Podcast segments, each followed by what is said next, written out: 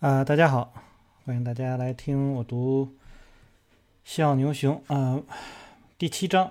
卖空获利捷径，交易员如何使用止损买单？那交易员使用止损买单方法呢，与他们做多的时候使用止损卖单的方式呢，正好是相反。那与做多时呢相同啊，这个交易员使用止损买单的时候，比投资者呢更激进。那只要是震荡不破坏下跌的总体趋势，投资者呢就会啊给这个卖空的股票呢更多的空间，而交易员呢只在走势与自己的预期非常一致的时候呢才持有仓位，一旦形势发生变化，他们就会退出该交易，那么去寻找新的卖空标的。交易员呢认为震荡呢啊它可能是意味着啊这个行情呢可能会逆转，要么就呢会套住他们的资金。那么我们也经常会说，就是，呃，作为交易员来说啊，就是做交易的人来说，那么他们不愿意自己的那个钱在市场当中，那更愿意呢说，哎，我的钱要不然啊是在我的这个账户里面，要不然就是让我在赚钱的过程当中，而那种震荡的啊，很耽误时间的那种交易是不愿意去做的，所以大家在去做交易的时候呢，还要。考虑的这个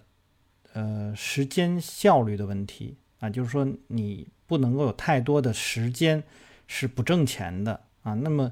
呃，我们知道看呃以前那个马克·米伦伊他的那个书里面，实际上就有这样的这个分析啊。那他的资金就是总是在这快速的运动。那么他说，那如果说你每一次呃交易都能够有一个比较好的盈亏比。那么你的胜率假定是百分之五十的话，那我就在不断、不断、不断的去做。那么我的资金只要是一直都投在这个市场当中，那去寻找那些强势股的话，那么它就会能给我一直在赚钱啊。这个实际上也是很多炒单的交易者他们啊的一种理念吧，就是快速的啊在市场当中赚钱。那当然它那个波动可能会比较小。那呃，那个可能是非常非常短的，但是我们的说从整个的，就是逻辑上面，或者说这个思维方式来说，那么这个是没有什么区别的啊。那么也是要看，呃，就以交易来说，它应该还是比较多的去考虑年化收益是怎么样。那么在这本书里面，作者经常会提到啊，这个年化收益，比如说你呃半年啊获得了啊百分之百的收益，那么他说啊，你这是一个年化。呃，百分之两百的收益的这样的一张单啊，说，那你总是做这样的，那你也是能够挣钱的。好，那么你做多的时候呢，一样，那么交易员呢不会等到反弹站上三十周均线时呢才去结束卖空。那图呢，七杠三十六又是一张示意图。那首先呢，这个说，哎，呃，股票呢是在一个呃第三阶段啊，它的支撑位在六十，阻力位在七十啊，它在这个地方去进行一个震荡。呃，在最后呢是跌破六十元，那么 A 点呢是在五十九块八毛七分五，也就是说在那个呃整数位的下面一点啊出现了一个卖出信号，那么应该在这里一点上呢去卖空。那么前面已经讲过啊，作者呢是比较喜欢呃，就是在第一点，那么他就会考虑就是只要一出现信号，那我就会去做啊这种突破型的，而不是说我要去等一个回调。那又或者，如果你觉得这个，呃，对你来讲是有一些嗯风险的，那么你可以考虑呢，使用一半的仓位去做这个突破，然后再另外一半呢去等待那个回调。好，那我们来看下面，那么交易员最初的这个止损的买点的设定呢，和这个投资者也不一样。那你做多时候一样，那交易员最看重的是确保损失最小，因此呢，它的保护。这个止损买单应该是这样去设的。那么，如果前期高点与向下突破比较近，那么就将前期高点设为止损买点。但是如果说离得比较远，那么它就会在高于这个点的上方啊，这个百分之十到百分之十五的这样的一个位置上啊，就去去做。那么也就是说，高于向下突破点，呃，百分之四到百分之六的这个。B 点啊，这个会会会会考虑那那样的一个啊，就设定一个呃止损买点略高一个整数的这样的一个点。那么例如呢，如果向下呃突破点是五十九块八毛七分五，那么高于它的百分之五的价格呢，就是呃六十二块八毛七分五，因此它将呢这个止损点呢会设定在高于六十三元，也就是六十三块一毛二分五啊，所以都是根据这个呃这种整数啊来设定。那么在接下来几周呢？那么呃价格呢可能就开始啊继续下跌。那么 XYZ 这只股票在最初次下跌没有反弹的情况下跌到了 C 点，然后反弹到 D 点，然后就继续下跌。当股价再次跌落到 C 点以下的时候呢，那么就将止损点呢下移啊调到这个 D 点。同时呢，呃当时的这个股票反弹至 F 点呢，那么你又啊继续下跌啊，就是到 E 点的时候又把这个点呢又放到了 F 点，以此类推。止损点依次是 HJ 啊，那么最后呢就形成这个 XYZ 形成一个双底，那么止损单呢在三十六块一毛二分五被执行，那判定了这个相啊锁定了相当丰厚的收益，永远不要忘记，当股价接近一个整数位的时候，一定要将止损点啊这个设定在略高于这个整数的水平上。那么还有呢一点非常非常重要，和做多时候一样，不要啊不用在意那些幅度在百分之七以内的。啊，这种超买后的反弹，那么百分之三到百分之四小幅震荡呢，就根本就不能够去足，就是影响你的投资策略。你只需时刻记住，交易员绝对不会在高于三十周均线的下方啊持有空，呃，这个这呃，应该说高于三十周均线的上方去持有空头头寸啊，即使呢只是瞬间。图三呃三十七啊，七杠三十七就是海滨世界公司的例子啊。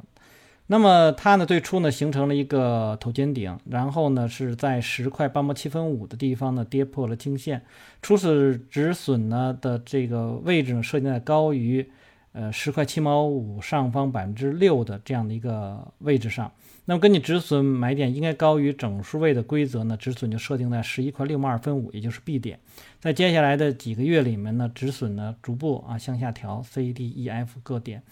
最后呢，到达这一点五块两毛五。那在股价跌到近四元后呢，那么它出现了一个反弹，超过了这一点，并且呢战胜了三十周均线。交易员呢就在五块两毛五的这个地方平仓啊，这个获得了一个很好的一个收益。交易员从不关心啊，它这个反弹之后会不会再继续创新低？那么就是它只要有有那个呃它获利的空间啊就可以了。我们再引述呢，像马克米维尼说的那样。呃，你的离场会有一些好的离场，也会有一些不好的离场啊。那但是呢，只要你是在赚钱的啊就可以了。他说呢，不过呢，这个我们这些都是要靠纪律来保证的啊。他说，作者在这里面说呢，这个伯纳德·巴鲁克啊，谈到这个致富秘诀的时候说，呃，我常犯的错误就是过早啊，这个做出了这个平仓的动作。那么接下来呢，来看一下那个下跌趋势线。那卖空的时候，交易员呢必须要掌握的一个呢技巧就是运用趋势线啊。在第六章我们也提过，那这一块呢，实际上我也提到过一一些吧，就是我们的这些线啊，那么我们是干什么的？实际上这些线呢，实际上就是。呃，帮助我们去管理我们的交易的，那大家记住了，就是这种所谓的趋势线不是市场当中有的啊，只是说我们看到了，有时候会有这样的一种呃规律性的啊这种走势啊，或者说容易管理的这种走势，那我们用啊这个呃趋势线来进行一个管理。啊，那么他说呢，这个在卖空的时候使用趋势线和这个做多的时候使用趋势线是一样的。他说，假设一只股票呢没有形成有效的趋势线，也就是说，它那个呃有效的趋势线至少呢是有三个顶点，那么就简单的啊这个用前述止损买入的方法来操作，形这个例如形成了清晰的趋势线，然后你要充分的去利用它。趋势线破坏的时候呢，那你起码要平掉部分的仓位。呃，剩余的头寸呢，用止损买单来进行保护。然后呢，这个通常止损买单的这个价格呢，高于趋势线的价格。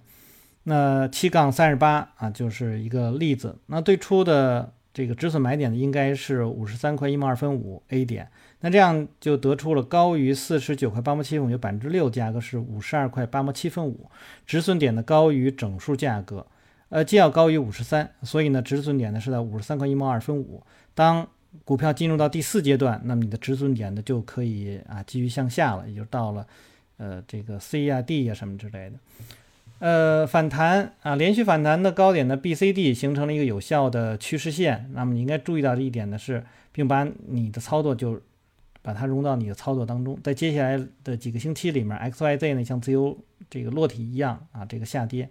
你应该逐步降低你的止损这个买点到 E、F、G 等点。那么以此类推啊，一半的头寸由趋势线来保护。那么只要是趋势线下降了，哪怕是它开始震荡，也就是 K 点以后啊，进入到一个呃震荡的这样的一个走势，那么你仍可以继续的降低你的这个止损点。那另一半的仓位呢，呃，是由这个设定在 H 点上方的这个止损点来保护，紧贴的这一点上方。最后呢，呃，股价震荡上升，然后呢站上趋势线，触发这一点的止损买单。那么交易员也可以获得比较好的这个收益。那么即使是站上趋势线并不意味着上升反转，那么但至少进入到了一个中立的交易区间。那实际上这一块儿呢，有一点就是我们要看到的，呃，这种走势就是有的时候你的趋势线特别的陡峭，那么你想做一个长的呃趋势的话，那么可能会在。因为你画的趋势太陡峭了，因为有的时候未必说像这张图当中啊，就是最高点 B 的那个点能够呃这个延下来，因为你的 B 有的时候可能会是就是近似于水平的。然后呢，但是呢，哎，我们看到 CD 啊有一段这个好像看起来不错，市场走势也是这个样的，那我就直接连的是是 CD 的这样的情况。那么但是呢，它也是比较陡峭的。那我觉得这一块要解决的话呢？呃，看你愿意不愿意去承担一点点的这种横盘。如果说你愿意去承担一点点的横盘的话，那我觉得你可以利用趋势线加拇指线。拇指线呢，可以看顾比的趋势交易大师，那那里面呢有这个拇指线，或者说呃，听我前面所读的那个呃混沌操作法。那混沌操作法里面呢也有呃这个拇指啊，那个顾比的那个叫倒数线。那这个用拇指线啊和趋势线来结合，就是说它有一个它的波动，那么还有一个它的这种啊，以它某就是趋势线这种斜率、这种速率下跌的这样的一个走势，然后来进行一个判断。那么看啊，你应该怎么样去做？那如果你你想在啊在这交易过程中有更多的呃就是就是操作的点的话呢，那么你还可以使用那个呃交易通道。那么，如果使用交易通道的话，那可能会在超卖了以后，然后回到通道当中的时候，也有可能会考虑呃去平掉一部分仓位。那如果说呃已经在这个下移通道以外，然后又或者说形成了抛物型的走势的话，那可能会在最低点的位置，呃就进行了那个这个这平仓的这个动作。那就是说，使用这种方法来说，实际上是可以。有多种演变的，那当你更多的是啊，先有一个框架，有一个大体的这个方向，然后再去做一些小的细节上的这种纠正啊。呃，我们再来向下看啊，就是他说啊，对交易员来说呢，就是当嗯已经到了那个低位的时候，那么。呃，你其这个至少呢，这个可以用获取一半的利润的一种好机会。当真正啊市场反弹的时候，比如说真正触及到你的 H 点的时候，你可以再把呃这个你的仓位能够获这个获利了结啊。那么七杠三十九当中呢，就是这个博地公司的股票，那它这你也看到一个很好的一个趋势线，在跌破上升趋势线 AB 的连线之后，你就可以去做空啊，止损的这个开始你可以设在四十一块钱。呃，那么接下来呢，该股票呢就急跌到了二十六块钱，那么然后呢反弹到三十四啊，就一点。那另一波呢下跌又来了啊，这个首先呢是止损点应该高于这个一点啊，但是这时呢一条清晰的趋势线就出现了，那么该这个该线至少触及三个反弹高点，那么在之后的几周里呢，这个止损买点依次会降到 F、G 和 H。那么这这张图我们就也不多说了，因为它都是前面的那个啊模型图的一个，就就就是一个实际上的反应吧。那么它在这里面实际上有一点点这个比较特殊啊，就是从 C D 的那一段，实际上就是那种非常陡峭的，非常陡峭，有一个快速的反弹啊这样的一个动作。那这一块实际上就是我说的，因为它有可能会形成一个抛物型的走势。那如果你有那个呃叫叫叫这个这个通道的话，你可能会在底下那个反弹的那个底部区域，你可能会有做可以，比如说可你可以做一减仓啊。啊，就这样的一些动作啊，然后呢，后面实际上要看从那个反弹低点到一点，那这一波的这个反弹的一个具体的一个情况，我们可以从图当中可以看到，它整体的啊反弹的幅度实际上并不高啊，然后呢，它成交量看起来还是很大的，但是在逐步逐步的缩小，那也就是说它在往上走的上，实际上这个需求是没有太多的那个意愿的。好，那么最后呢？呃，博帝在暴跌之后啊，H 点这个站上下跌趋势线了啊，反弹的超过二十二块钱。那么此时呢，一半的仓位就被锁定了。那当博帝有足够动力在二十六块钱站上趋势线的时候，那么就另一半仓位呢就就可以平了啊。所以它这里面使用了趋势线，使用了这个均线啊，两个都在一起使。他说有趣的是呢，虽然第一次平仓的价位呢不是七三到七四年的熊市当中的绝对低点，但是一年之后。呃，仍这个股价仍然徘徊在这个价位附近，交易员呢又再次达到他们的目标趋势线呢，让他们在这个市场暴跌的时候呢持有仓位，而在震荡的时候就离场了。所以你首先要知道，你的趋势线实际上就是这种，就是以这样的一种线性的速率在下降的这样的一个，就是你在管理这样的一种趋势啊。那么还是再说一下，就是趋势线在市场当中是没有的啊。那么你所绘制的这个趋势线就是你看到的那个状况。所以通常来说，啊，很多人有的时候在那个群里头也会问我，说你看我这条趋势线画的对不对？那我通常都会先问你为什么要画这样一条趋势线。那么首先你要告诉我你绘制趋势线的方法到底是什么，然后再去看你的这个方法能不能够和你现在所画的趋势线是一致的，然后你为什么要在这个时候去画这样一条趋势线？啊，那么以呃以前呢，我还会就是说，以前我专门做了一个公式啊，就是在一张图当中啊，到底能够就是我们以任意两点啊，就连接两个低点或两个高点，我们就连接，呃，然后并把它延长，然后就画一个趋势线。实际上真的是满屏都是线啊，这整个屏幕上全都全都全部都是线。所以当时我给他们讲的时候就说，我们在这个。交易的过程当中，你所画的线可能就是有一百个人就会看到一百条线啊。那么当然，你除了像那个 T D Mark 它的那个线的话，那么就是在任何一个点上啊，任何一个位置上，它只能会画出大家所画的线都是线，因为它从右向左来绘制。但如一旦你从左向右去绘制的话，那么市场当中线真的就是非常非常的多啊。那么这个是大家要去注意的啊，就是趋势线是帮助你管理你的头寸的。啊，或者说管理你的交易的，好，那么最后呢，再来看，就是降低风险的另一个方法。那运用看跌这个期权，也是这个做空时呢一种相对低风险的方法。那么买入看跌期权，你就有啊，这个有权在特定的时间以约定价格进行交割。如果你以二百五十元的价格买入股票的看跌期权，执行价格是五十块钱，那么在到期日之前，如果股票跌到了三十块钱，你就这个赚翻了啊！那么在现货市场上以三十块钱价格买入该股，然后以五十块钱的价格与看跌期权最初的卖出方进行交割，二十元的差价与期权的成本就是你的利润。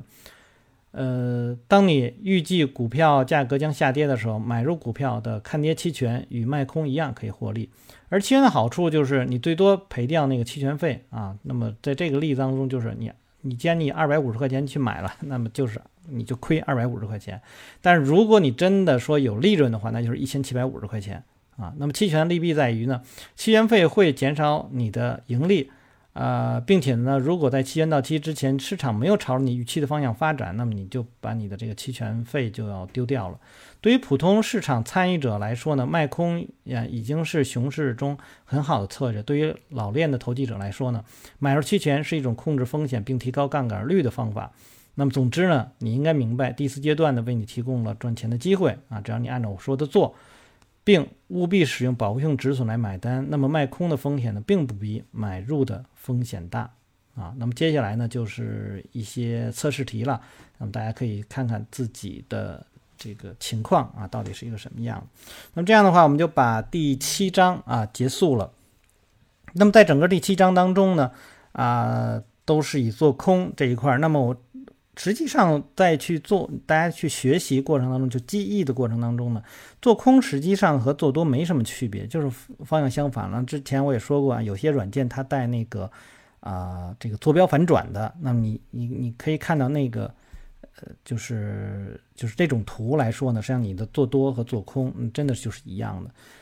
很多人在做股票的时候，尤其像我们国家做股票，你说哎呀没有做空啊，怎么怎么样的，然后呢，这个头脑里就没有这样的一个概念。但是我这里面依然跟大家要说的是，